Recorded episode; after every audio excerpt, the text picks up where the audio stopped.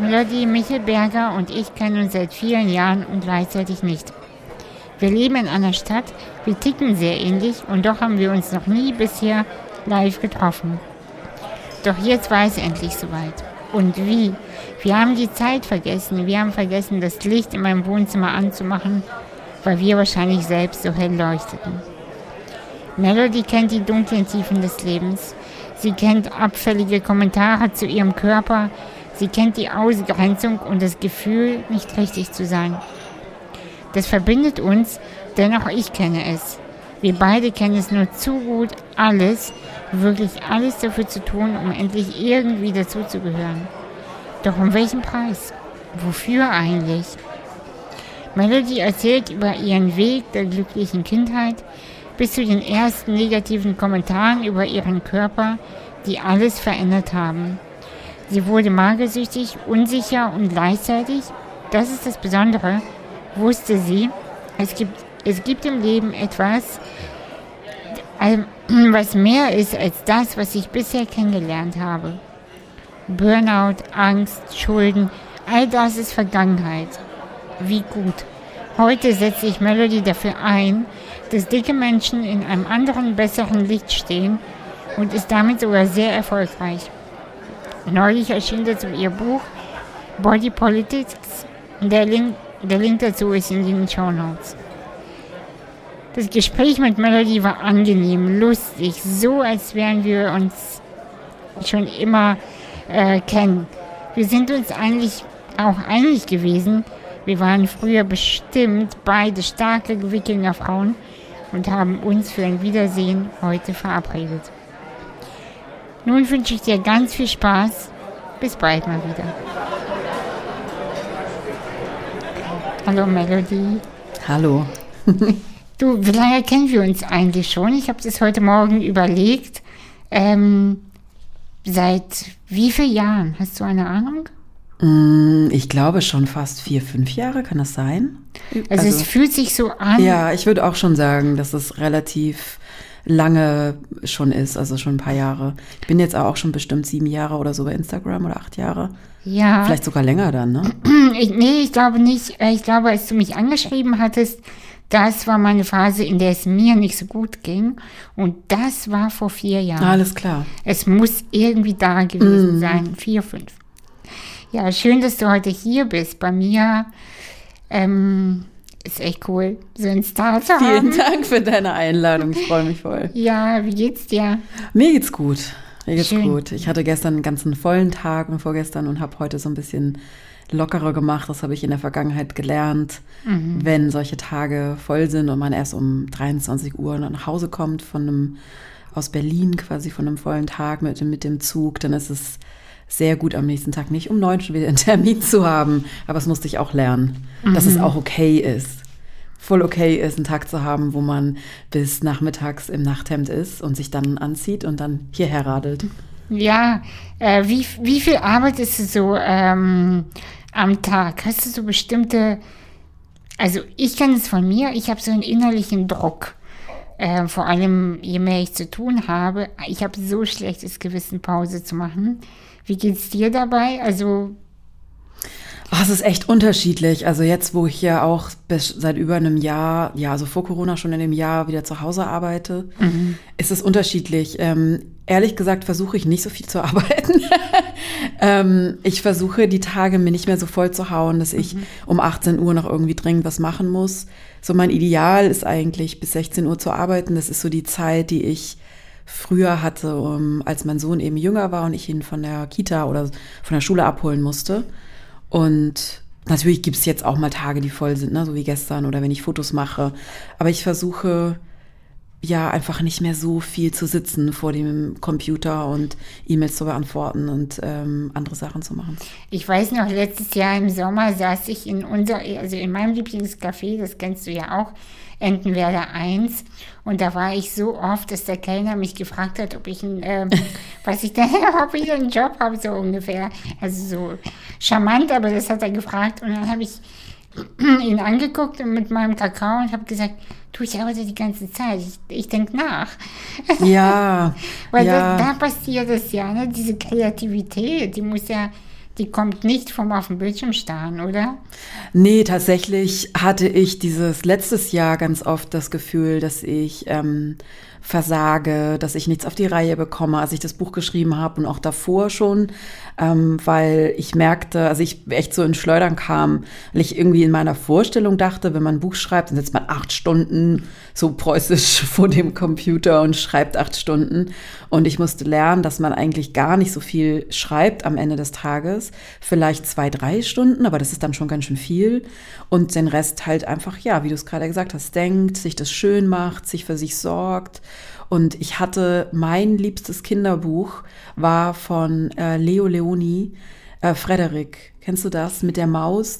Die ähm, sind so verschiedene Mäuse und eine Maus doch, macht offensichtlich, also die anderen Mäuse sind ja. ganz wütend, weil die eine Maus nichts macht. Die sitzt nur da und quasi hat die Augen zu und alle schaffen und holen so die Nüsse rein und die Getreidekörner und was weiß ich, was Mäuse dann noch so reinschaffen.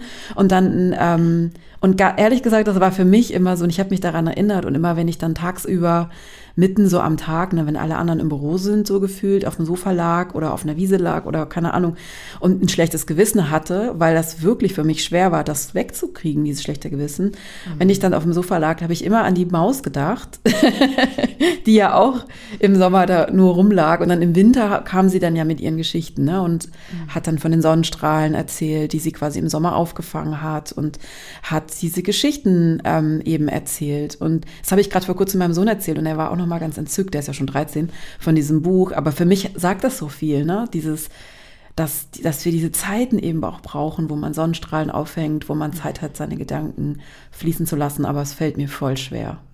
Ja, weil ich, ich glaube, das hat auch einfach mit unserer Kultur zu tun und diesem System, diesen patriarchalischen Strukturen, dieses Schaffen, Schaffen, Schaffen, zeig mir die Ergebnisse, hier ist die Checkliste, ähm, weißt du, Selbst, Selbst, Selbstoptimierung ist ja schon zu so einem Leistungsding geworden.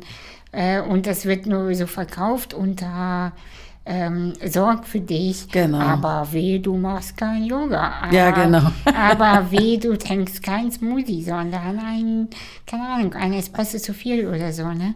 Und ich komme auch immer mehr dahin von diesem, weißt du was, lass mich einfach mal kurz in Ruhe. Und das sage ich zu mir selbst. Ne? Ja. Also, das ja. sage ich zwar zu allen anderen auch am liebsten, aber am Ende zu mir selbst am meisten. Lass dich doch einfach mal in Ruhe. Ja, ich muss mir das auch oft sagen. Also jetzt dieses mhm. Jahr geht es schon besser als letztes Jahr. Also ich habe während diesem ganzen Prozess, als ich das Buch geschrieben habe, sehr, sehr viel über mich gelernt, über meine ja, also A, wie ich arbeite, die nicht besonders strukturiert ist tatsächlich. Mhm. Ähm, und auch, wie ich eben mit mir selber umgehe, aber auch, ich habe das Gefühl, ich kämpfe die ganze Zeit beim Schreiben gegen meine innere Stimme an, die mir, die teilweise ganz laut wurde und sagte, das kannst du nicht, das schaffst du nicht, das wird niemals fertig, das wird eh niemand lesen.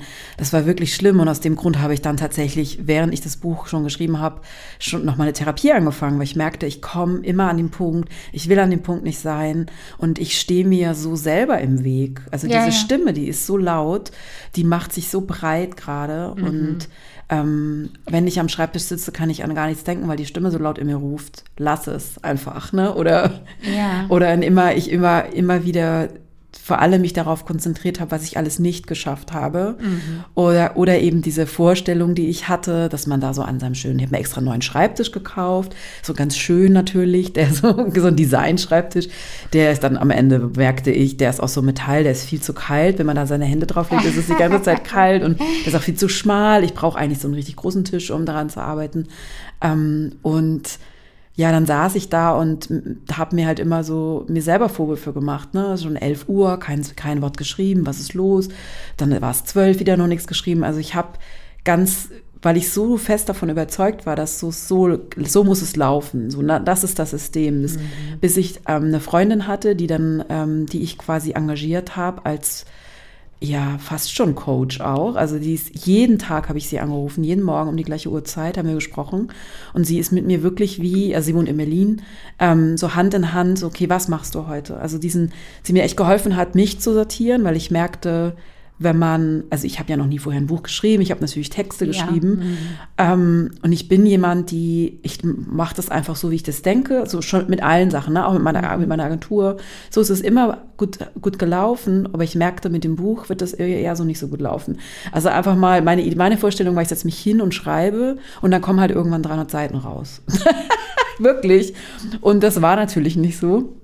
Und deshalb also hatte ich diese, hatte ich diese Freundin, die jeden Tag mit ja. mir, was machst du heute? Okay. Und dann war das so dieses, du machst es eine halbe Stunde. Also es ist wirklich, das klingt vielleicht total bekloppt, aber nein, nein. war für mich total hilfreich. Erstmal so eine Struktur und immer wieder, dass jemand auch sagt, es ist voll in Ordnung, es reicht. Es reicht. So rechne dir doch mal aus, wie viele Seiten du am Tag schreiben musst. Also, um mir auch so selber die Angst zu nehmen, ne? Und auch so dann, dann zu merken, nee, ich krieg das hin, wenn ich nur vier Seiten schreibe am Tag. Ja. Voll. mir weniger, also, wen, also so Ziele zu setzen, die ich auch schaffen kann. Mhm. Da arbeite ich immer noch dran. Also dieses, was ist eigentlich realistisch? Also bei mir stimmt das oft nicht zusammen mit dem, was schaffe ich realistisch an einem Tag und was will ich eigentlich schaffen? Also was sagt meine innere Stimme, muss ich schaffen? Und das ist teilweise halt, passt überhaupt nicht zusammen. das ist wirklich so. Mhm. Und dann ist natürlich immer wieder in der Vergangenheit dieses Gefühl entstanden bei mir, ich, bin, ja. ja. ich schaffe es nicht, alle anderen schaffen es. Mhm. Ähm, ja. Äh, Melody, aber schaffen das die anderen wirklich? Nee, genau, das weiß ich ja eben halt auch gar nicht. Ne? Das ist ja nur genau. dieses, dass ich das Gefühl, dass ich, genau, dass mhm. ich dachte. Weil du bekommst ja mit Sicherheit auch einige Nachrichten. Äh, du, du hast eine große Fanbase auch. Wobei sind alle Follower immer Fans? Das weiß, das ähm, nee, ich glaube auch, nee, ich glaube, manche folgen einem halt auch nur so oder, also es ist wirklich so, es gibt so unterschiedliche. Also ich habe schon so ein paar, mir haben vor kurzem ein paar ähm, Followerinnen geschrieben, die meinten, sie sind meine, meine Ultras, Melody Ultras. habe ich richtig gelacht. Schön, ja. Also sie Ultra-Fans sind, ja. aber das ist natürlich nicht jeder ein Ultra-Fan. Manche gucken ja auch nicht so oft rein bei Instagram, ne? Ja, was ich aber sagen wollte, weißt du, wenn man sich deine Arbeit anguckt, so ich als Außenstehende kann das ja sagen, man, dann denke ich, Alter, die Frau ist so heftig, du schaffst gar nichts. Und sie schafft alles. und, das ist e und das ist eben genau das Problem. Mm.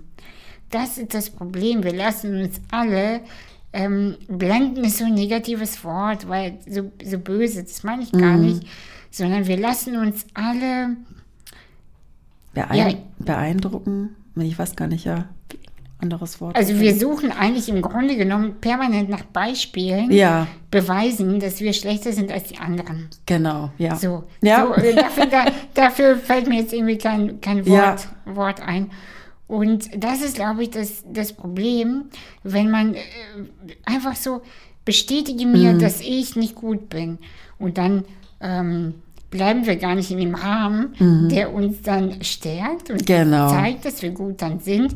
So, weißt du, wenn man eine To-Do-Liste äh, oder einen Punkt auf der Liste abhakt, ey, alles geschafft. weißt du? Und wenn du aber 20 hast und du schaffst 19, ja. fuck, nicht alles geschafft. Genau. Und das ist ähm, der Clou. Und ich glaube, manchmal ist es eine Gewohnheit, äh, zu strugglen. Kannst, wir können ja alle mal kurz überlegen, was, was der Inhalt äh, dieser Aussage ist. Manchmal ist man so gewöhnt zu mm. strugglen, mm. dass man das ähm, macht, weil man es nicht anders kennt. Ja, das kann bei mir auf jeden Fall auch ganz gut hinkommen. Ich weiß, dass das auf jeden Fall genau das ist, an dem ich arbeite seit einem Jahr jetzt mit der Therapeutin. Genau mhm. daran, dass ich immer wieder in der Vergangenheit und immer noch natürlich, weil so schnell habe ich das nicht abgelegt, nach einer Bestätigung suche im Außen was, dass ich, dass ich, dass es nicht, dass ich nicht okay bin. Dass ich, genau das ist genau mein, äh, mein Muster. Und das merkte ich eben letztes Jahr. Mhm. Also ich wusste nicht, dass das mein Muster ist, aber ich merkte, ich komme an so einen Widerstand in mir. Und ich, wenn ich das nicht schaffe, damit umzugehen oder an mir jetzt arbeite, dann wird das Buch nicht fertig, weil ich merkte so, dass das steht mir voll im Weg. Und das mhm. war, bin ich so dankbar, dass ich das erkannt habe, aber auch mit der Hilfe von Freundinnen, die meinten, ich glaube, du musst dir da Hilfe suchen. Also irgendwie sind wir auch mit unserem Latein am Ende, weil wir sagen dir das, aber du hörst es halt irgendwie nicht. Und du mhm. glaubst es anscheinend auch gar nicht. Und natürlich sind Freundinnen ja auch keine Therapeutinnen, die das auch nicht. Aber ich weiß, bin so dankbar, dass ich die, meine Therapeutin gefunden habe, die auch Coach, sagt mhm. man Coacherin? Nee. Coaching. Ah, Ja, Coaching, aber irgendwie ist es, ja, ist so ein englisches Wort, ne? Ja, Coach, Coach. eigentlich, aber Ja, die auch Coach ist ja. auf jeden Fall. Ja. ja. Ja, aber cool, dass du so mutig bist, weil viele Menschen haben ja gar nicht den Mut, sich die eigenen Themen anzuschauen und sich dem zu widmen, dass die dann merken, ich glaube, ich habe da ein Problem. Und glaub mir, neun von zehn Leuten haben ein Problem. Und äh, sich dem einfach zu stellen. Ne? Und nicht blind die Augen zumachen und sagen, ist egal, mache ich später, wenn das Kind groß ist, wenn, äh, wenn ich, äh, keine Ahnung, dünner, dicker, wenn ich äh, wenn ich älter, wenn ich erfolgreicher, was weiß ich, ne, geworden bin, dann mache ich dann. Ja, nein, also ich merkte ja wirklich in dem, also letztes Jahr sehr deutlich, dass ich mich damit beschäftigen muss. Also es lag quasi auf meiner Tastatur, es lag auf meinem Rücken. Es hat mich schwer gemacht, es hat mich, ich habe schlecht geschlafen, ich hatte schlimmste Albträume. Es war so, es war sehr präsent. Ich wusste, ich muss mir jemanden suchen. Plus ich hatte ja ein paar Monate davor, der Hauptanlass, warum ich mir dann tatsächlich ta ähm, die Therapeutin gesucht habe, war tatsächlich zuerst der, der Unfall. Ich bin auf den Kopf gefallen und hatte, mhm. habe meinen Geruch und Geschmackssinn für immer verloren mhm. und habe da schon länger eine Therapeutin gesucht, weil eben meine, ja, die ÄrztInnen auch meinten, such dir jemand, weil du ein, du hast einen Sinn verloren und das ist einfach wichtig, ne, sie da, ja, darüber zu sprechen, über diesen Verlust. Und mhm. ähm, dann habe ich ihn über Monate jemand gefunden und dann kam eben und das andere Problem viel stärker und ist so interessant, weil ich ähm, am Anfang haben wir da auch drüber gesprochen, über diesen Geruch und Geschmackssinn, den ich jetzt nicht mehr habe. Aber ehrlich gesagt ist das überhaupt kein Thema mehr. Das war halt wirklich nur so, das ist das Vorgeschobene, was gerade so präsent war. Natürlich ist das blöd, aber ich komme komm damit ganz gut zurecht mittlerweile. Ich denke da jetzt nicht mehr jeden Tag dran. Ähm, und das war, es war interessant, wie das sich dann, wie ich einfach merkte, nee, das, das, da ist wirklich was und ich muss mir das angucken, um weiterzukommen. Also um wirklich so durchzugehen durch dieses, ich habe mir das dann irgendwann mal so aufgemalt, weil ich, weil die eben dieses Gefühl so stark war, dass ich ähm, dass das was Riesiges vor mir liegt, ne, dieses Buch, was geschrieben werden will und dieser riesige Druck, den mir das gemacht hat, weil der Verlag, meine Lektorin, meine Agentin, alle möglichen Leute immer zu mir gesagt haben, ach, wir machen uns gar keine Gedanken um dich. Pff, also du schreibst das doch locker so. Also das war so, dass alle noch mehr Druck mir gemacht haben, weil sie meinten, das machst du doch, ähm, das, das schaffst du doch easy. Ja, weil, weil, die, äh, weil die eben anders von dir denken, als du fühlst selber. Genau, ja, weil das ja, ja. nicht so, genau. Ähm, mm. ja. Ja, ist aber, ja, klar, ist logisch, aber, aber weißt du was? Das Buch ist fertig. Hab, ja, eben. Ja, du, hast es, du hast es geschafft, natürlich. Ja, ich habe es echt geschafft. Und ja. ähm, ich kann mir vorstellen, äh, Buchschreiben ist auf jeden Fall anders, als man vorher denkt. Egal, was man vorher denkt, es ist anders. Und äh, ich habe mir, weißt du, ganz kurz nur, ich habe mir so viel Stress gemacht mit meinem Buch, dass ich aus Versehen zwei Monate zu früh fertig war. weil, ich, weil ich mir so einen Stress Wow. gemacht habe. Ich habe alles abgesagt, weil ich dachte, äh, Wow. wenn meine Arme, auf, äh, bei, bei mir Ja. ist immer der Punkt, wenn meine Arme mal streiken, Ja, klar. ist scheißegal, was mein Kopf will, dann macht der Körper einfach nicht mit. Mhm. Und das war meine Angst, dass meine Arme im Winter versagen und dann äh, nichts mehr geht. Und das war so meine Angst. Und das ist kein einziges Mal passiert. Und deshalb Wow. bin ich einfach schneller, schneller fertig geworden, als ich dachte. Also, also deswegen, ähm, Ich habe meine Deadline so ausgereizt, dass ich mein Buch, ähm, ja, also der Ab- Abgabetermin war montags und meine Lektorin sagte noch, ja, wäre schon gut, wenn es jetzt nicht gerade abends kommt, ne? Also wäre schon gut, wenn es tagsüber kommt. Ich habe so um 21 Uhr eins, glaube ich, abgeschickt abends, weil ich noch tausend Sachen machen musste.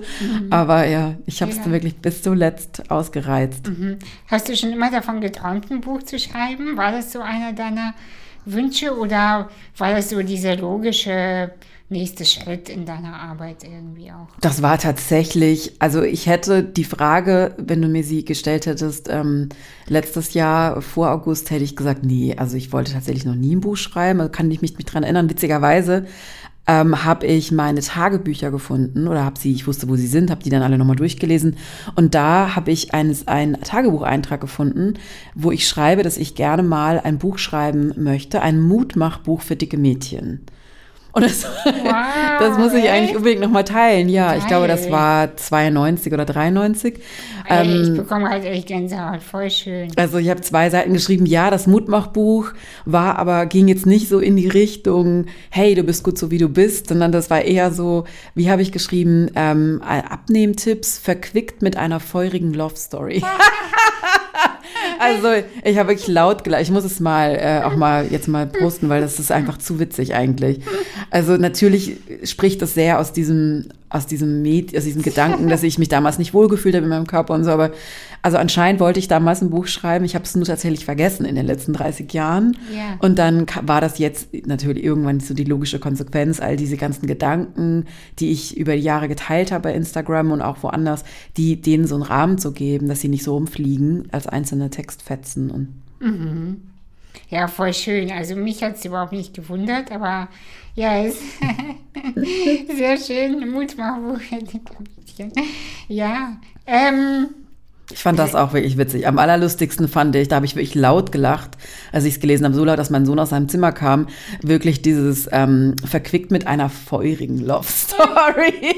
also, wie, mein, alt, wie alt mein, warst du da? Ja, 15. Ja, also süß. klassisches Alter halt, ne? Für ja. so, ja, ich habe damals natürlich auch Bravo, Bravo Girl was man oh, halt ja. in dem Alter so mhm. macht. Und da hat man natürlich Kuschelrock und diese komischen Poster im Zimmer gehabt, die man immer bestellen konnte in der Schule. Also bei uns war das damals so, dass man die dann bei so einer Sammelbestellung konnte man immer so Poster bestellen mit so Sonnenuntergängen oder so schwarz-weiß, so ein Paar auf so einer Palme oder ah, ja, ganz ja, viele oder so Postkarten konnte man auch bestellen. Aber ich weiß, man konnte dann immer einer hat dann diese Poster bestellt für fünf Mark. Ich weiß nicht mehr, wie teuer mhm. die waren. Und dann hat man halt diese Poster da, genau, hatte man dann in seinem Zimmer hängen. Ne? Süß, ja. Ähm, du kommst ja aus Süddeutschland, ne? Genau, ich komme aus einem echt kleinen Dorf. Also es gibt bestimmt kleinere Dörfer, aber 1000 EinwohnerInnen. Das ja. ist ja schon wirklich nicht viel.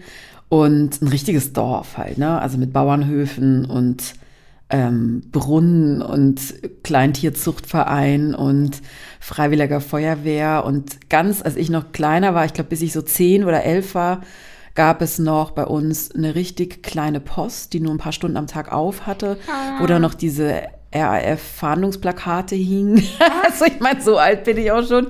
Da hingen die und das war alles in so einem kleinen Haus. Also das erinnere ich manchmal noch. Wenn ich das meinem Sohn erzähle, dann denkt er wirklich, Mama, wann hast du gelebt im Mittelalter? Also so dieses, dass ich mit der Milchkanne Milch holen gegangen bin beim Nachbarsbauernhof und so. Das war schon alles sehr, ähm, ja, so pittoresk, ne? Also sehr behütet. Aber ist es, ich glaube, die kleinen Dörfer haben sich gar nicht so viel verändert, oder? Ich glaube es? nicht, dass sich das so verändert, außer dass die jungen Leute jetzt Instagram haben und TikTok. Aber ja. ich glaube, der Rest ist gleich, ja, wahrscheinlich. Mhm. Und äh, sprichst du noch Schwäbisch eigentlich? Kannst du Schwäbisch? Ich kann Schwäbisch. Also, ich liebe das. Ne? ich liebe das. Aber jetzt so ad hoc natürlich. Ähm, also wenn ich mit meiner Tante telefoniere, dann kommen natürlich doch mal so einzelne Worte oder so raus. Ja. Aber ich habe damals schon sehr Hochdeutsch gesprochen, weil ich es echt blöd, also ich fand damals den Dialekt immer störend, als ich da in der Schule war. Und, ah, ja, ja, ja, ja. Ich war eine derjenigen, die damals dann schon im Schwäbischen Hochdeutsch gesprochen hat.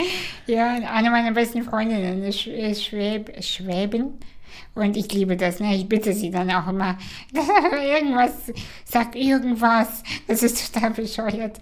Immer wenn äh, Leute zu mir auch auf Russisch sagen, sag doch irgendwas, wobei inzwischen sagen sie es nicht mehr, aber früher dann sehen wir sehr, was ich denn sagen?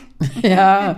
ja. Ja, es gibt halt so einzelne, ähm, also wenn zum Beispiel, ich hatte das diese Woche gerade, wenn, wenn man als Kind so sich so Burgen baut in einer Wohnung, ne, oder mhm. so, dann sagt man im Schwäbischen Lägerle dazu. Lägerle. Und das finde ich so schön. Ich finde, das finde ich schon auch schön. Das ja. hat sowas, für mich hat es natürlich sowas, das gehört auch zu meiner Geschichte einfach dazu, das Schwäbische, und hat natürlich was so, verbinde ich mit meiner, mit meiner Kindheit, Jugend und ähm, ein Lägerle klingt auch einfach total gleich total einladend und gemütlich. Da will man, doch direkt, will man sich doch direkt reinlegen. Ja, alles mit Le. Alles Le, mit ja, Le. Dörfle, Lägerle, ja, Äpfele. Schön. Mädle. Ja, Mädle, das, das ist doch auch schön, weißt du, man sagt, du bist ein schönes Mädle, das ist doch echt, ich finde das irgendwie cool. Naja, irgendwie habe ich was, äh, habe ich ein Ding mit den Schwaben laufen, merke ich. Also irgendwie berührt mich das immer wieder und mm. ähm, keine Ahnung wieso. Eigentlich äh, wie das immer wieder in mein Leben kommt. Ähm, ja, magst du mal so ein bisschen, ähm, oh, ich sehe schon, wir sprechen schon seit fast einer halben Stunde. Ah, echt? Krass. Oh, Kommt äh, mir gar nicht so lange vor. Ja, ich habe auch ganz auf die Uhr geguckt und war so irritiert. Wo, hä? Naja, egal, wir machen einfach weiter, wir haben Zeit. Ähm, magst du ein bisschen über deine Geschichte erzählen? Ähm, ja, dein Weg. Ähm, ich habe dein Buch natürlich gelesen, ähm, fast bis zum Ende. Ich bin noch nicht am Ende. Und es hat mich so sehr berührt, wie du beschrieben hast, dass deine Oma ähm, euch, äh, dir und deinem Bruder, ist es richtig? Oder? Cousi- Cousine. ah, Cousine ähm, Essen gegeben hat und du warst, du, ich hatte so ein Gefühl, dass du immer so in der Zwiespalt warst von Genuss und schlechtem Gewissen. Ja, auf jeden Fall. Mir wurde ja schon wirklich, als ich eben sieben war, das erste Mal so gesagt, dass ich eben bestimmte Kleidungsstücke nicht tragen soll. Das ist ja so die erste, erste Geschichte im Buch. Das, Ja. das war ähm, wirklich einer der ersten Momente, an den ich mich heute noch erinnern kann, dass ich einen Volanrock mit bunten Blumen unbedingt haben wollte und meine Mutter den aber wieder weggehängt hat und gesagt hat, nee, den kannst du nicht tragen. Der betont deinen dicken Hintern doch noch mehr. Und das war so wirklich einer der ersten Momente, dass ja von außen so kam, dass etwas mit meinem Körper nicht stimmt, dass ich Sachen nicht tragen darf, obwohl mir es selber gefällt, dass dann so ja was ausgelöst hat in mir. Also dieser Moment, da kamen natürlich noch andere Momente dazu. Ich wurde schon früh immer wieder so daran erinnert von meinen Eltern oder auch Tanten oder meiner Oma, streck den Bauch nicht so raus, ähm, isst nicht so viel oder isst bestimmte Sachen nicht oder du musst mal aufpassen, dass dein Körper nicht dick wird. Also es war, wurde mir schon sehr früh, schon so wirklich in diesem Kinderalter, ähm, ja immer wieder von außen so signalisiert, dass ich mal, dass was mit meinem Körper irgendwie nicht stimmt, dass ich, dass, dass er irgendwie fehlerhaft ist. Das war mir dann relativ schnell so klar, dass ich aufpassen muss. Und ähm, Genau, und dann war das natürlich mit dem Essen so. Also bei meiner anderen Oma, die du gerade beschreibst, da hatte ich immer sehr schöne Sommer. Die hatte einen Bauernhof im Schwarzwald und da konnte ich mit meiner Cousine, da war man, das war auch eine andere Zeit, habe ich so das Gefühl. Da war man als Kind auch irgendwie freier. Man ging morgens, kam abends, dazwischen hat keiner gefragt, was man gemacht hat. Und da, das war echt eine tolle Zeit, so rückblickend, weil meine Oma hatte natürlich wie in so einem Film eine, eine Speisekammer, die echt immer gut gefüllt war. Da stand immer ein frisches Brot, Kuchen, dann gab es so einen Keller mit so, so ähm, wo man aus so richtigen alten Holzfässern sich quasi frische, also Apfelsaft holen konnte. Und das war wirklich, das klingt wie bei den Hobbits ein bisschen, aber es war auch ein bisschen so. Ähm, und immer, wenn meine Mutter mich Ich dann finde, nach das klingt so schön. Klingt so schön, ja. Also wir waren halt frei. Natürlich haben wir uns da den Kuchen reingeschoben ohne Ende. Ist doch logisch. geil. Meine Cousine und ich, weil man kam von der Scheune in diesen, äh, in diesen, ja, in diese Speisekammer und hat, wenn man Hunger hatte, halt gegessen und manchmal halt auch, wenn man keinen Hunger hatte, nur wenn man Bock hatte. Ich, immer, wenn meine Mutter mich da abgeholt hat, hat sie meine Oma geschimpft und hat gesagt, Mensch, und die darf doch nicht alles essen und wie sieht sie denn aus? Also, weil wir haben uns da einmal in der Woche, glaube ich, gebadet. Das war ja früher auch anders. Ne? Am Samstag hat man dann gebadet, alle im gleichen Wasser und Ja, ja. auf dem Bauernhof eh, das war halt wirklich ein richtiger Bauernhof. Und dazwischen ist man halt draußen rummarschiert und hat halt irgendwie, wurde Ja. halt dreckig. Aber da, also es war schon wirklich ab so diesem Alter dann klar, dass das, oder mir klar, dass ich jemand anscheinend bin, so habe ich mir das dann für mich so zusammengereimt, die ja bestimmte Sachen lieber nicht essen soll, weil die irgendwie anscheinend dick machen. Für mich war auch schnell klar, dass dick was ist, was, was, was man nicht sein soll. Also was, was, was falsch ist, was, was nicht gewünscht ist. Und, ähm, und dann bin ich relativ früh, ja schon mit zwölf, in so eine Spirale reingerutscht von, die, von Diäten. Also mit zwölf habe ich meine erste Diät gemacht und dann über die all die Jahre immer mehr Diäten, weil das Ding bei Diäten ist ja, sie funktionieren nicht. Also sie Ja, funktionieren ja. kurz, dann nimmt man ab, dann nimmt man wieder zu, meistens mehr als man vorher gewog und so rutscht man immer wieder in diesen Jojo-Effekt rein. Und ich war damals ja noch Schülerin, also ich war wirklich ja 12, 13, 14, 15. Dann war ich irgendwann magersüchtig, weil ich dieses Gefühl nicht losgeworden bin, dass mein Körper falsch ist, weil er halt in meinen Augen immer noch zu dick war. Und ich dann mir das da so zusammengereimt habe, dass er, wenn er dick ist, eben nicht liebenswert ist, nicht schön ist, nicht gut genug ist. Und das Krasse ganz, ist, aber Entschuldige, ganz Ja. kurze Frage. Du hast gesagt, in deinen Augen. Waren das wirklich deine Augen? Oder Ja, das ist war, eine gute Frage. Oder, oder waren das, ähm, hast du gedacht, dass es aus deinen Augen so ist? Ich erkläre dir gleich genau, warum ich diese Frage stelle, aber die beschäftigt mich in vielen Bereichen. Nee, meine Augen, das stimmt total, das ist voll die gute Frage. Das waren, das kam, also da habe ich mir alles, was von außen auf mich quasi eingetröpfelt ist, also all die Kommentare, die ja schon ab dem, dem Moment, wo ich eben sieben war, immer wieder kamen, ne, von, von meinem engen Umfeld. Mein Vater hat ja auch früher Nilpferd zu mir gesagt. Das hat er sehr oft gesagt und also es wurde auch immer kontrolliert, was ich esse. Also so, bei uns war alles so offen in der Wohnung, ne? wenn man quasi in einer in die Küche geht, haben das alle gesehen. Und dann wurde das immer bewertet, wenn ich mir, egal was ich mir geholt habe, ob es eine, eine Schale Nüsse war oder ein Apfel oder ein Joghurt oder was weiß ich. Und wenn es eine Schokolade war, natürlich auch. Es wurde immer gesagt, na, schon wieder Hunger. Also immer so bewertet, aber eher abgewertet. Und ja, das waren, wahrscheinlich war das so eine Mischung aus all dem, was ich mitbekommen habe, was ich dann auf mich so projiziert habe. Also all das, was mein Umfeld gesagt hat und die Magazine, die dann noch dazu Ja, kamen. klar. Dieses Bild, das sich dann so sehr eingeprägt hat in meinem Kopf, das natürlich das so verstärkt hat, dieses Minusgefühl, ne, dass alle Mädchen und Frauen, die in Magazinen abgebildet sind, ja alle gleich schön in Anführungszeichen aussehen, also alle gleich vor allem aussehen oder eine ähnliche Figur haben. So. Ja, also eher natürlich wurde das von außen Genau, ähm, ich, beeinflusst, äh, dieses Gefühl. Ähm, wes weshalb ich gefragt äh, habe, ist einfach, ähm, ob jetzt deine Geschichte ist das mit dem äh, Dicksein, bei mir ist es das mit dem Behindertsein. Weißt du, ich habe einmal die Augen zugemacht, da war ich ungefähr so 16, 17 und auf einmal fühlte ich mich so unfassbar sexy und schön. Ich habe gedacht, ich bin J-Lo. genau. Und aber die, von außen wurde mir die ganze Zeit gesagt, ich hatte früher Akne, ganz schlimm. Und, ähm, und ich war einfach das hässliche Entlein, ja. Und dann auch noch die Behinderte. Und äh, von außen gab es überhaupt nicht mal einen Einheitspunkt zu glauben, ich sei schön. Weil es, die Jungs standen nicht auf mich, ganz ehrlich. Ich habe mit 16 noch nicht, nicht mal einen Jungen geküsst, weil kein Junge mich küssen wollte damals. Und äh, aber, und da habe ich gemerkt, zum einen, das war meine erste Erkenntnis, verstehe ich aber jetzt erst, ähm, dass ich fühlte mich nie hässlich. Hm. Von innen war ich Jello. Von außen war ich hässlich. Hm. Weil, die, weil mir die anderen gesagt haben, ja, mit dir, mit dir sollte man nicht küssen. Mit dir sollte man nicht abhängen.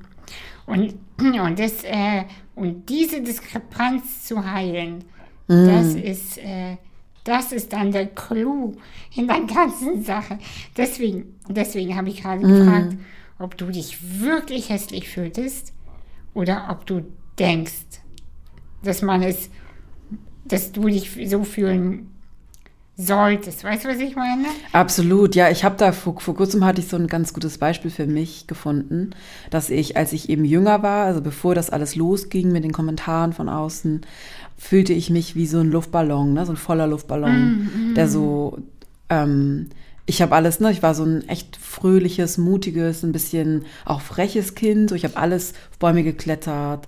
Ähm, so wie meine Katze. Wie deine Katze, genau so. Ich war immer bei den, also war im Stall bei den Tieren und hab, also bin durch Bä- Bäche gewartet, ne, hab Kaulquappen eingefangen. Also so, ich war halt wirklich so ein Lebendig. Mut, ja, lebendig, genau. Also so ein bisschen draufgängerisch. Mich haben alle, hat alles interessiert. Ich war mutig und dann fing es eben an, dass, dass diese Stiche da reingingen in diesen quasi Luftballon und dieses Selbstwertgefühl immer mehr so durchlöchert haben. Und das finde ich so ein volles gute, für mich immer noch ist das ein Voll. gutes, weil ich jetzt immer noch dabei bin, überall ja immer noch diese Löcher eben zu füllen, mit Pflaster drüber zu machen oder sie halt dauerhaft natürlich am besten zu füllen.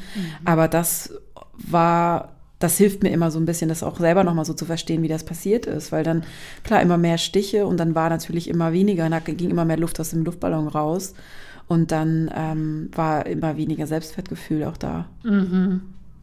Ja, und was passierte dann, als du in deinem Auto auf dem Weg nach Hamburg saßt und bist dann einfach rübergedüst in den Norden?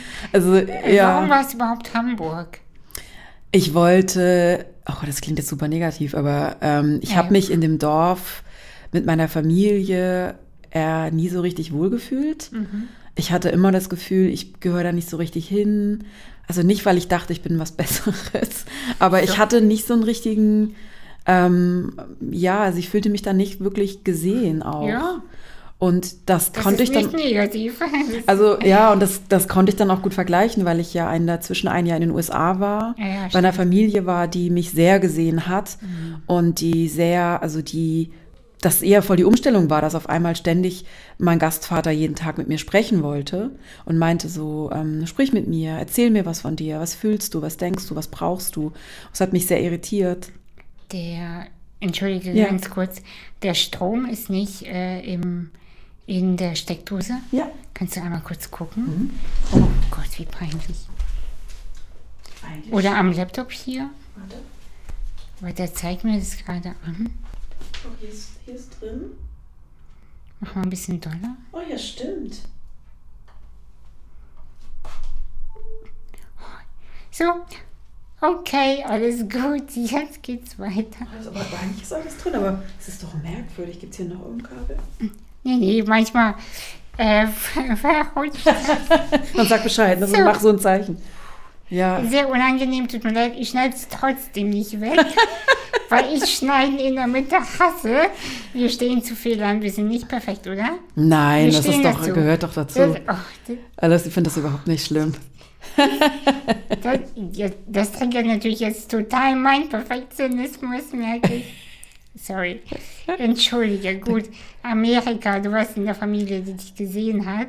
Genau, das war dann für mich tatsächlich erstmal voll die Umstellung, weil ich schon jemand war, die sehr, ähm, obwohl ich aus einer großen Familie komme, ich habe ja noch drei jüngere Geschwister, schon jemand, ich habe schon viel mit mir ausgemacht und dachte auch immer, ich muss das alles mit mir ausmachen. Und da war das natürlich voll die Umstellung, auf einmal in einer Familie zu sein, die selber keine ge- eigenen Kinder hat und auch keine, also die halt nur zu zweit gelebt haben und da auf einmal ähm, ja, auch, dass Leute sich Menschen, andere Menschen für mein Leben interessiert haben und mich gefragt haben, was willst du denn machen? Und ähm, ich mich am Anfang gar nicht getraut habe zu sagen, ja, ich würde gerne mal Ballett ausprobieren und ich würde mehr gerne. Und sie mir das auch alles eben möglich gemacht haben. Ne? Also sie haben wirklich mich von A nach B gefahren. Dann irgendwann hatte ich auch ein eigenes Auto, weil man in Amerika mit 16 schon fahren darf und die mir ganz viel zugetraut haben, aber mir ganz viel Freiheit auch gelassen haben trotzdem. Ähm, also die waren jetzt überhaupt nicht so kont. Ich meine, ich war ja 16, aber trotzdem hatte ich dann ein Auto, durfte da durch die Gegend fahren. Ich habe ja dann in Detroit gewohnt, also komme vom 1000 Einwohnerdorf in eine riesige Stadt. Es war, das war für mich echt eins der wichtigsten Jahre, da also ich war schon vorher eben sehr selbstständig, weil ich auch die älteste äh, Tochter von vier Kindern bin und auch schon früh eben ja auch so mithelfen musste zu Hause. Aber das war für mich so ein Jahr, wo ja, wo mir auch klar war, also es gibt, ich hatte dann hier das Beispiel, ne, es gibt eben auch Familien, die anders sind, die wertschätzen, miteinander umgehen und wo andere Sachen möglich sind. Und deshalb bin ich dann nach Hamburg tatsächlich gezogen. Auch weil ich kannte Hamburg davor nicht. Ich war einmal ganz kurz da, aber auch nur ein halbes Jahr vorher. Und mir war aber immer klar, ich will in der Stadt wohnen, in der Medienstadt wohnen. München kam mir zu piefig vor, weil München ist auch näher dran gewesen, es wäre viel zu nah gewesen. Ja, stimmt. Und ähm, deshalb war es Hamburg. Ich hatte immer schon so ein, also keine Ahnung, ich, vielleicht weil es in der, was ist das, Tagesthemen, Tagesschau? In ich war so, ich will nach Hamburg. Und dann bin ich da echt ja alleine hingezogen, genau. Voll mutig.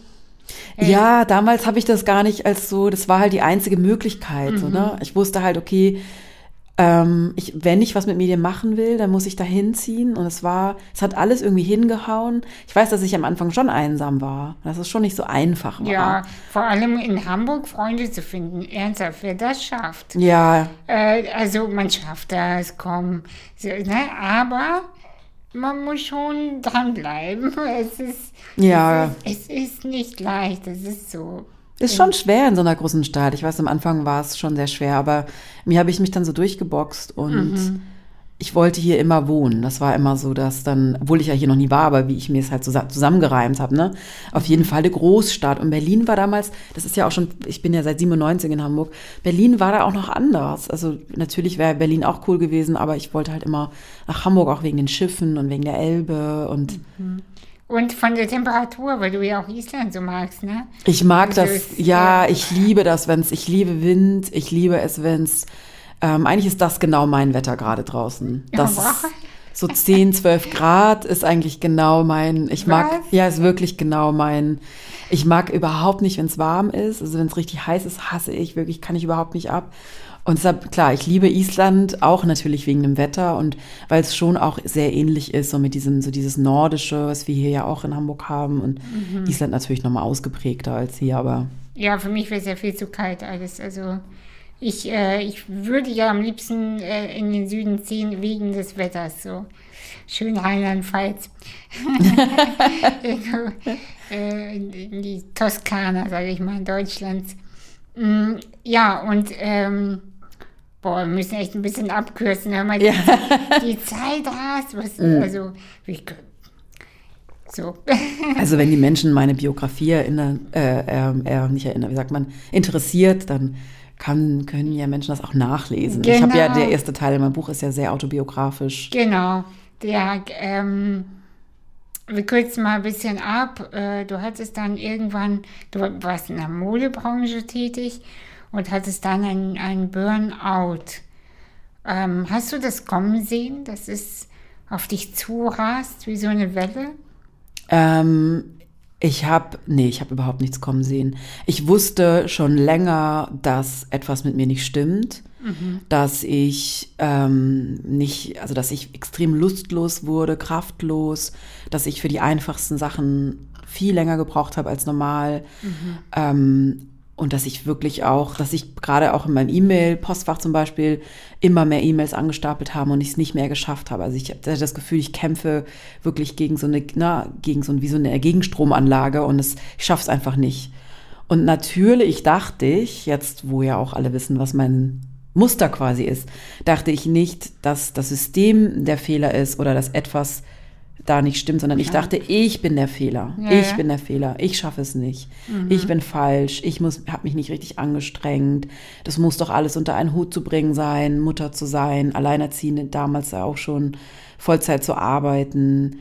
Ähm, trotzdem noch, ich hatte mir damals so ein krasses Sportprogramm auferlegt, weil ich ja wirklich 30 Jahre lang in dieser Essstörung dann drin war, dann ähm, meinen Körper bestraft habe mit exzessivem Sport und ähm, eigentlich die ganzen Jahre nie dafür gesorgt habe, dass es mir als Mensch gut geht, dass es meinem Körper gut geht, nicht diesen Blick nicht hatte für mich, also dieses, was brauchst du wirklich? Das war quasi mein Gastvater, als ich 16 war in den USA gefragt habe, was brauchst du? Wie geht's dir? Wie fühlst du dich?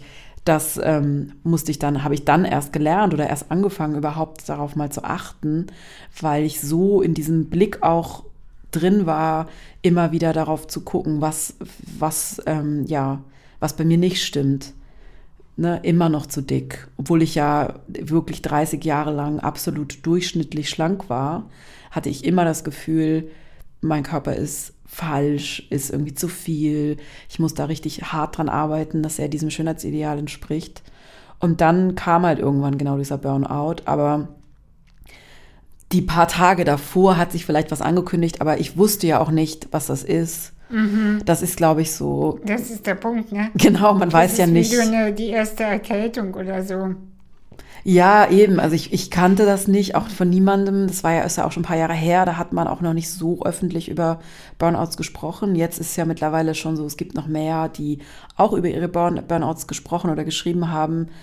Ähm, aber ich glaube, ich hätte das auch trotzdem nicht wahrhaben wollen, dass ich den Burnout habe. Ich habe lange gebraucht, das mir selber einzugestehen, dass es auch nicht meine Schuld ist, dass ich auch nichts falsch gemacht habe und dass es okay ist, ähm, ja, einfach jetzt quasi schwach zu sein und mir Hilfe zu suchen und ja, diesen Burnout zu haben. Also dieses, es war, hat Monate, ich weiß nicht mehr, ob es ein halbes Jahr war oder wie lange es gedauert hat, bis ich wirklich erstmal so angekommen bin in diesem Burnout. Ich weiß, am Anfang war ich noch so wie so ein Hamster, der immer noch so in diesem Laufrad drin steht, als dann die ÄrztInnen meinten, ähm, ja, sie haben Burnout und ähm, hier sind Medikamente und wir überlegen, ob wir sie in eine Klinik ähm, und ich war die ganze Zeit wirklich so völlig außer Atem, so nein, das geht nicht, ich muss doch zurück und diese E-Mails und dann noch der Presse, der Newsletter und wirklich so, was, wie und wie soll das alles gehen und oh Gott, nein. Und Verrückt, ich, ne? ich muss doch, ich kann doch nicht und ich, was soll ich denn Oh. machen und das hat voll lang gebraucht um wirklich dann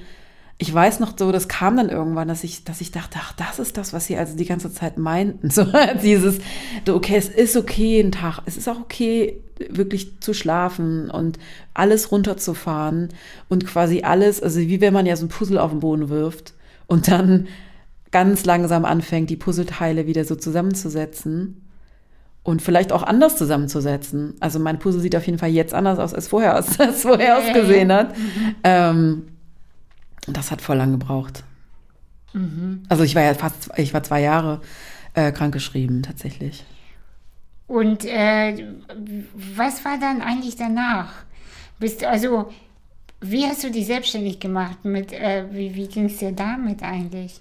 Mir war im Burnout, wurde mir dann natürlich noch nach einem Jahr, ich habe dann die ganze Zeit natürlich schon überlegt, ähm, wie ich, was ich danach arbeiten will. Davor war ich fest angestellt ein Jahr war ich mal nicht festangestellt, habe ich als Stylistin gearbeitet, aber sonst war ich wirklich komplett seit, ein, seit ich 22 war angestellt. Und mir war dann aber klar, auch durch die Therapie, die ich gemacht habe und auch dadurch, dass ich auf einmal ja so eine andere Perspektive auf mich entwickelt habe, auf wie will ich eigentlich leben, wie will ich mit mir selber umgehen, was brauche ich, war mir klar, dass ich in so einer festen Struktur nicht mehr arbeiten kann, dass das absolut das ist, also dass das mich auch krank gemacht hat, dieses immer zu müssen, immer ne, dieses morgens um neun irgendwo sein müssen, auch wenn man sich nicht fühlt, dass das überhaupt nichts, ich glaube auch, dass das für die allermeisten Menschen eigentlich ja, nichts ist. Ja, das glaube ich auch, genau. bin ich überzeugt. Aber für mich war es halt wirklich nichts und dann war dann klar, okay, ich mache mich selbstständig.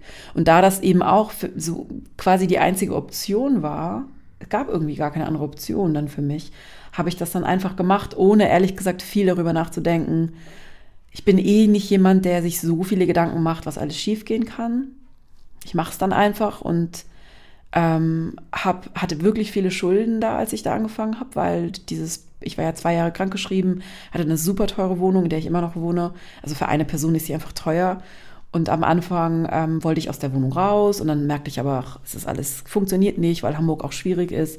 Ja, ja. Eine Wohnung, die Wohnung ist ja auch schön und es war aber so, dass ich die ganze Zeit in diesen zwei Jahren ähm, man kriegt ja nur 70 Prozent vom letzten Gehalt, also es mhm. war nicht besonders viel. Es war gerade die Miete und weiß ich nicht, vielleicht eine Woche Essen oder so. Also habe ich da extrem noch mehr Schulden gemacht und mhm. bin dann wirklich, ich glaube, als eine der wahrscheinlich wenigen Menschen in die Selbstständigkeit gestartet mit wirklich einen Bergschulden.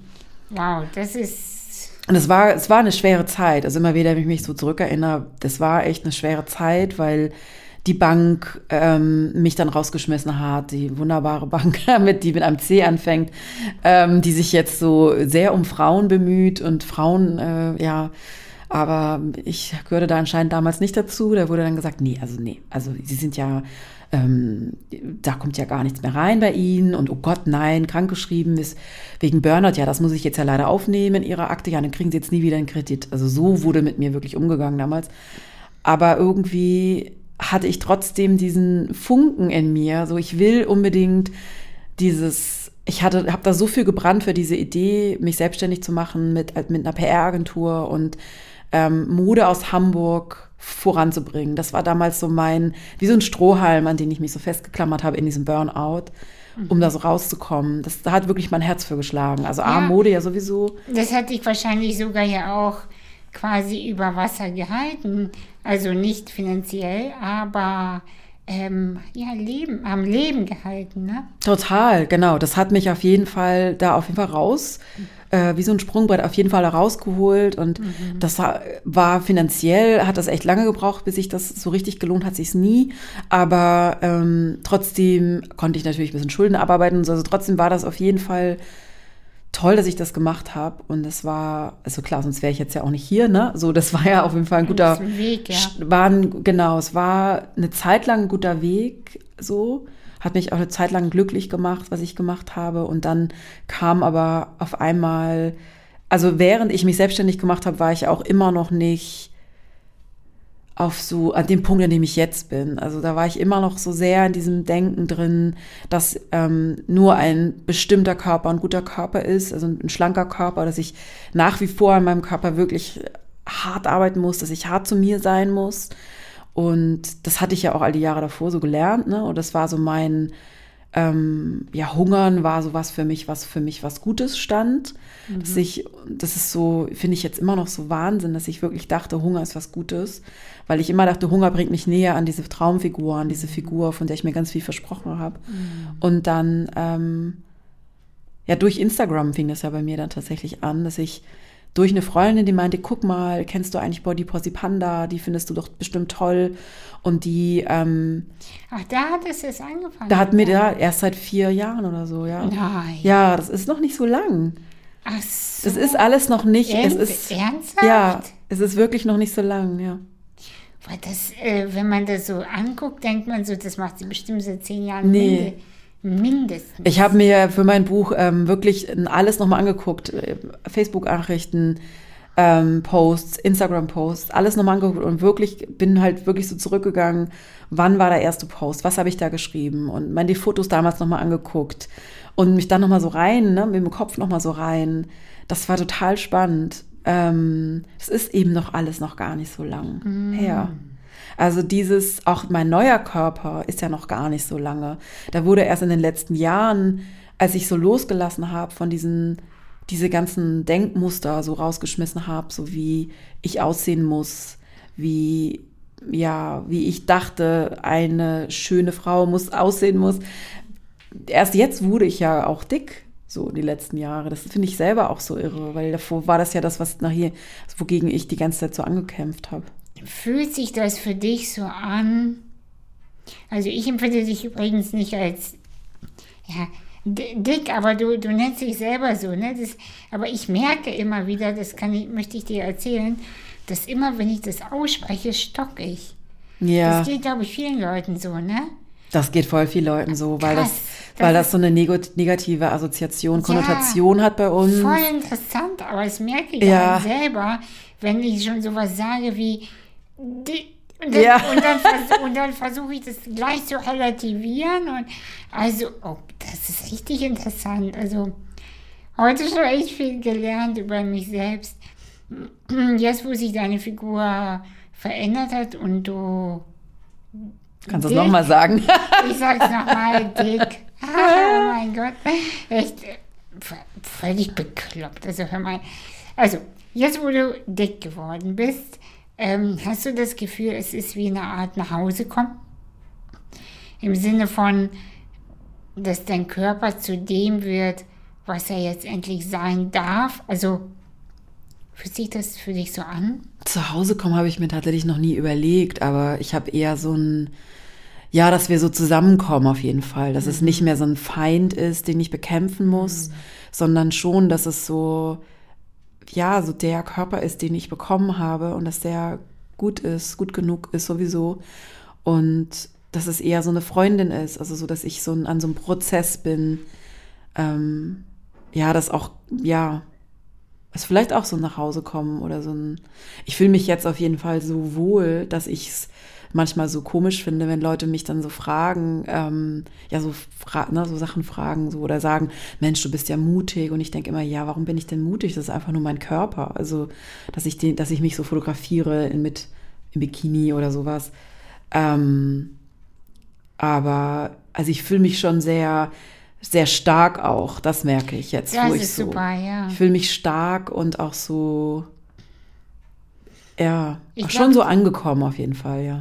Ja, und ich empfinde das so, als würdest du den Raum einnehmen, der dir schon immer zustand. Oh. So fühlt sich das für mich an. Mm. So, weißt du, so dieses, und jetzt nehme ich mir alles.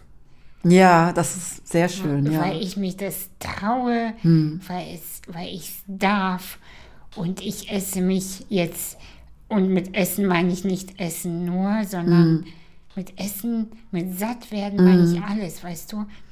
Dieses satt an Glück, satt an Geld, satt an Zufriedenheit und an, auch an Essen, ganz ehrlich. Genuss ist alles. Ja, natürlich. Das und, ist ja auch was, was ich immer noch quasi am Lernen bin. Ja. Dass es okay ist, was zu essen, was einem einfach schmeckt und dass man sich satt essen mhm. darf. Es ist nach so einer langen Zeit nicht so einfach das mir so selber zuzugestehen, aber so dieses, ja, auch das, dass ich mich jetzt eben so bunt anziehe, dass ich mich nicht mehr verstecke, dass ich eben wirklich Raum einnehme und das mhm. auch ähm, genieße. Oder ja, ich merke das, glaube ich, manchmal gar nicht selber, aber ich höre das dann manchmal von anderen, die das sagen, dass es so sich so anfühlt. Und das ist voll das schöne Kompliment natürlich auch, ne? wo ich so viele, so viele Jahre wirklich eher immer dachte, ich muss ich muss, ich muss, ich muss. Und sowieso, ne? Ich muss, ich darf oder ich darf nicht. So wie mit so einer angezogenen Handbremse. Ich darf nicht laut sein, ich darf bestimmte Sachen nicht tragen, weil die anscheinend nicht zu meinem Körper passen. Ähm, und mich in Bauch weghosen gequetscht habe und was weiß ich was. so. Mhm. ähm, und jetzt lasse ich es einfach raus und ja, fühle mich gut. Ja, voll gut. Ich muss an das Lied von Udo Lindenberg denken wo er seinem eigenen Körper dankt, äh, der ihn durch äh, die Alkohol- und ja. Zeit äh, gebracht hat. Und ähm, tatsächlich habe ich das jetzt auch gelernt für mich, mich regelmäßig bei meinem Körper zu bedanken. Mm. Und so, so einmal die Woche oder jetzt auch nach dem Buchschreiben meine Arme zu, anzufassen und zu sagen, ihr habt echt krass mitgemacht. wow, danke. Weißt du, so, mm. es ist so irgendwie schön, wieder in Kontakt mit sich selber zu mm. kommen. Für, manchmal denke ich mir halt, für was dieser Stress? Ernsthaft für Newsletter? Ernsthaft für irgend, irgendwelche Leute, die einem sagen, die Deadline, das Shooting ist eingehalten. Jetzt in, in deiner Welt, in meiner Welt waren es andere Sachen. Mm. Na und? Die merken, und das Schlimmste war für mich, als ich gemerkt habe, die Leute merken gar nicht, wenn ich eine Woche nicht online war. Das ist enttäuschend und gleichzeitig befreiend auch. Ich finde es total befreiend. Ja. Ich war ja letztes Jahr öfter mal wirklich Monate nicht online. Ähm, und auch wegen dem Buch und auch weil ich einfach überfordert war, weil es mir alles zu viel war. Mhm. Und ähm, habe mich dann auch gewundert, drei Monate war ich nicht da. Natürlich haben ein paar geschrieben, aber der Großteil hat es gar nicht bemerkt. Ja.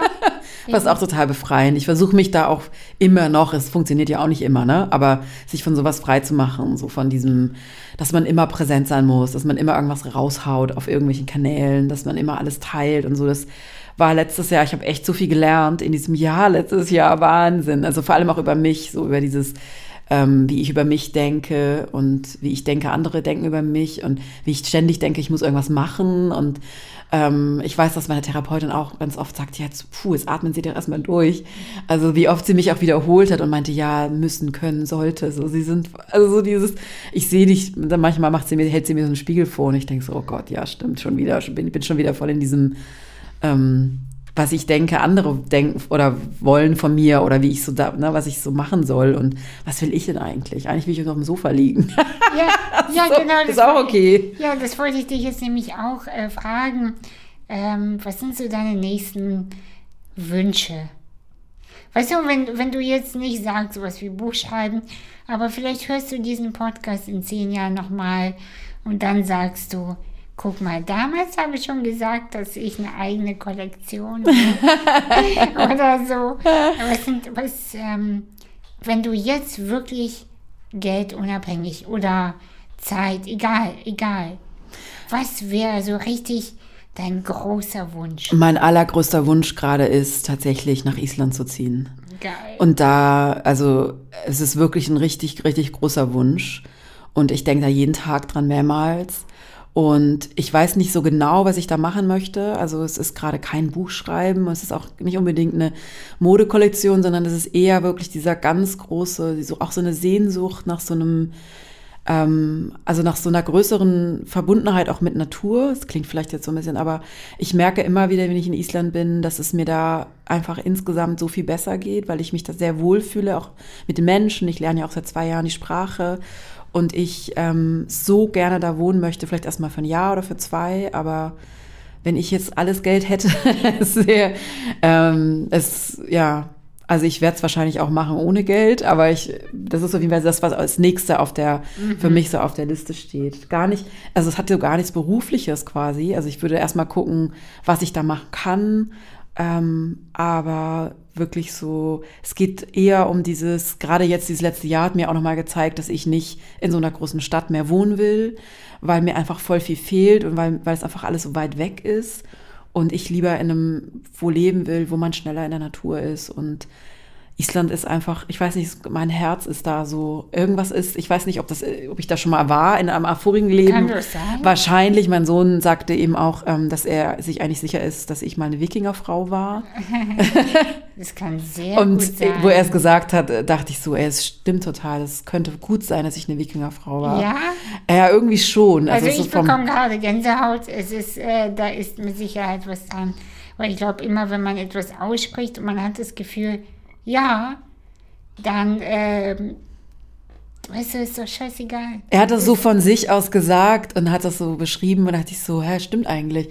So, es würde voll gut passen. Also so eine, die aber auch schon das Schwert so oder das Schild in der Hand hat und so, Ja, so auch so ja. kämpft und so laut ist und vorne rausgeht.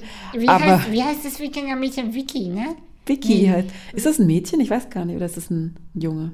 Ich weiß es auch gar nicht. Ich dachte, Vicky wäre ein Mädchen, dachte ich. Ach so, ich dachte immer, man weiß es nicht, oder? Ist das ein Oder Mädchen? ich weiß es gar nicht. Ich weiß das auch nicht, aber auf jeden Fall Vicky ist auf jeden Fall cooles. geguckt. Ich habe es früher geguckt, aber es ist echt schon lange her. Aber ähm, das wäre auf jeden Fall wirklich mein allergrößter Herz Herzenswunsch. Und ich hoffe, wenn ich dann in unser Gespräch in zehn Jahren oder in fünf Jahren höre, dass ich dann in Island äh, sitze oder wo auch immer ich bin ähm, und denke, ja, siehst du, man muss es immer mal wieder, man muss es einfach aussprechen.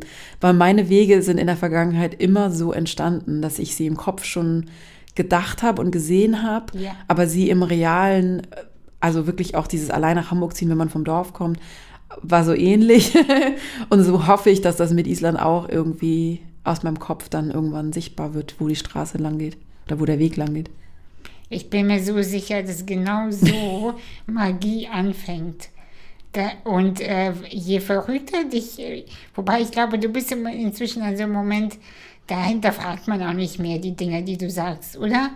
Also bei mir ist es jetzt so, wenn ich was erzähle, ähm, da sagen inzwischen ganz selten Leute, oh, du bist so verrückt und das wird gar nichts wahr. Stimmt, ja. Sondern Ja, inzwischen sagen eher meine Freunde, ey geil, wann Mhm. geht's los?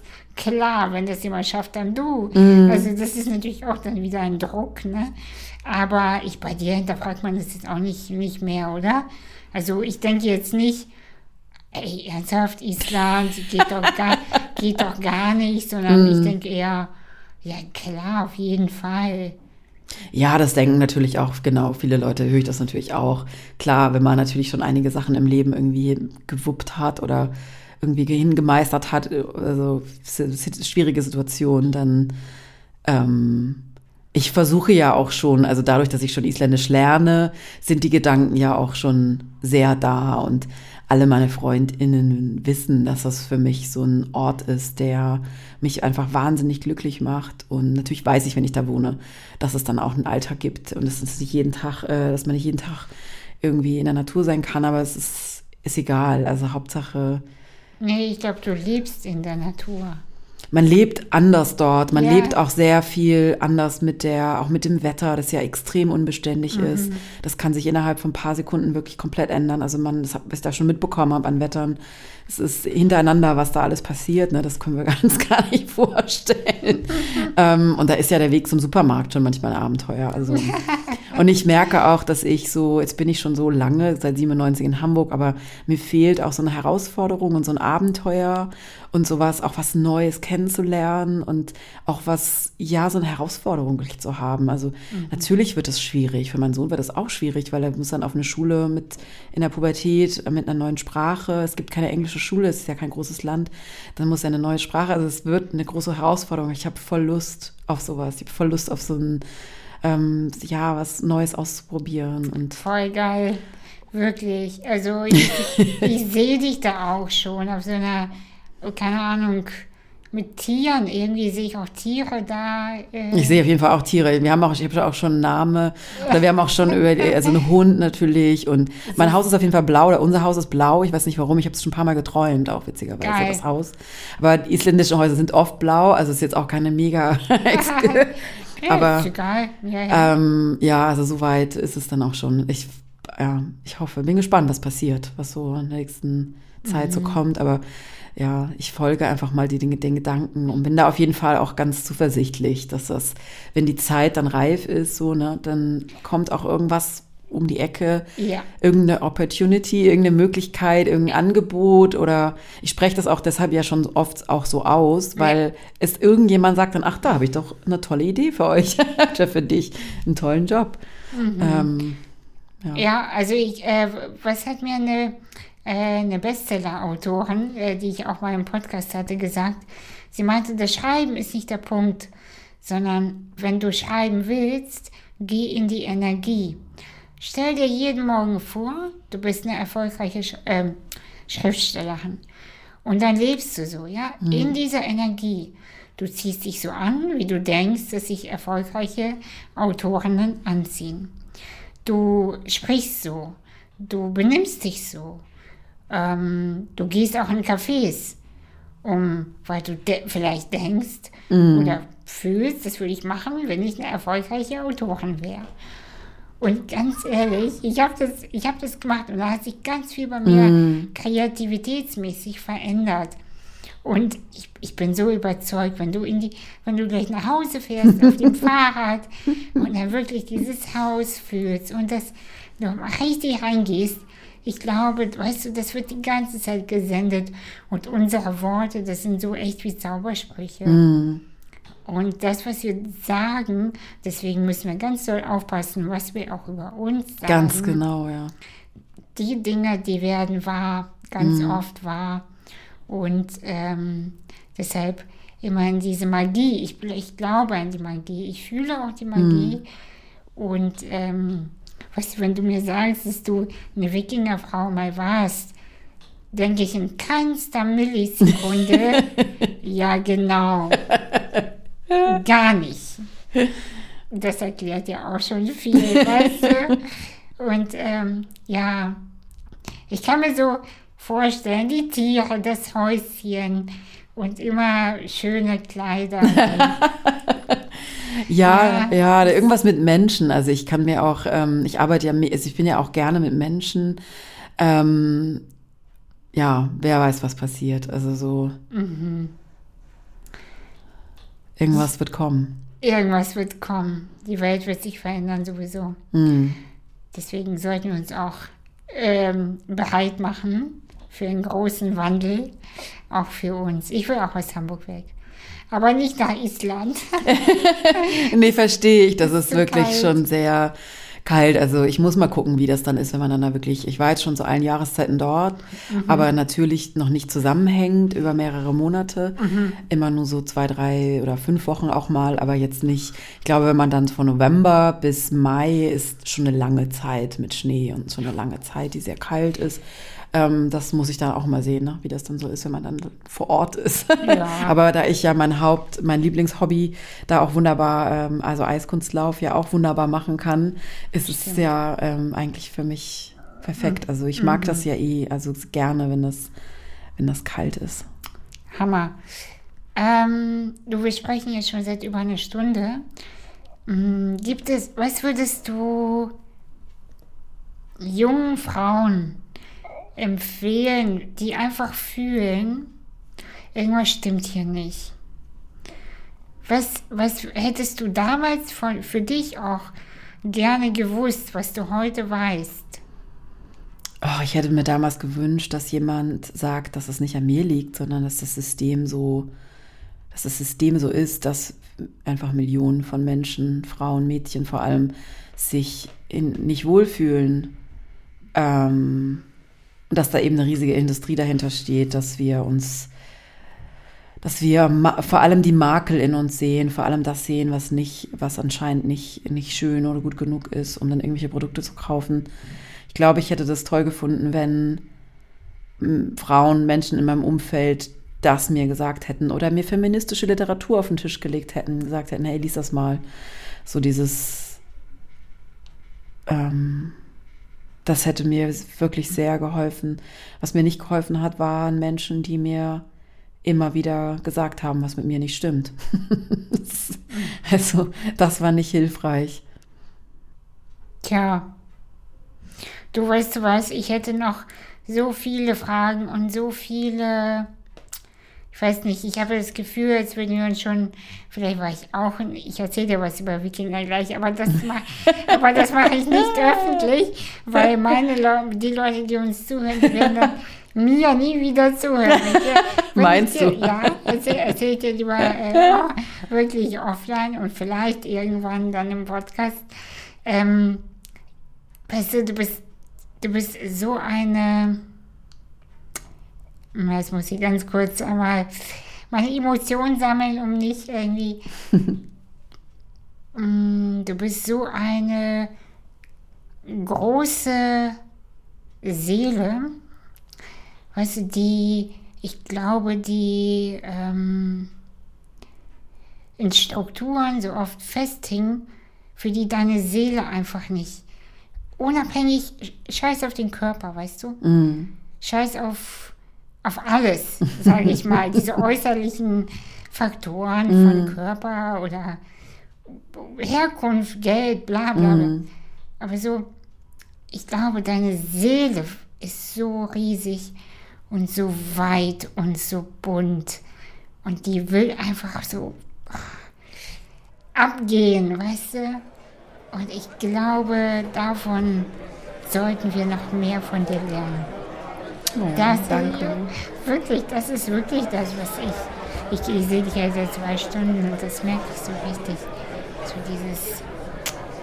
Ich habe so Lust, mit dir zu fliegen, weißt du? So. Oh, danke. Ja, danke für deine Stunde und Vielen deine Dank. Zeit. Danke für deine Worte. Ich bin ganz, ja, ganz berührt. Schön. Bis dann. Tschüss. Tschüss.